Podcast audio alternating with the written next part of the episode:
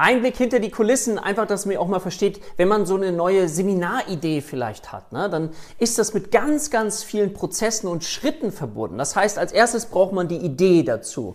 Als zweites braucht man sehr, sehr gute Dozenten, die aus der Praxis heraus dieses Thema greifen können. Dann geht es darum, ein sinnvoll strukturiertes Curriculum, einen Lehrplan zu entwickeln. Und dann geht es auch noch darum, das alles technisch umzusetzen, also im Background. Das heißt, wenn jemand den Kurs auch kaufen möchte, braucht man zum Beispiel Beispiel wieder eine Landingpage, eine Homepage, wo Informationen darauf sind oder wo ich mir auch noch ein Interessentengespräch buchen kann.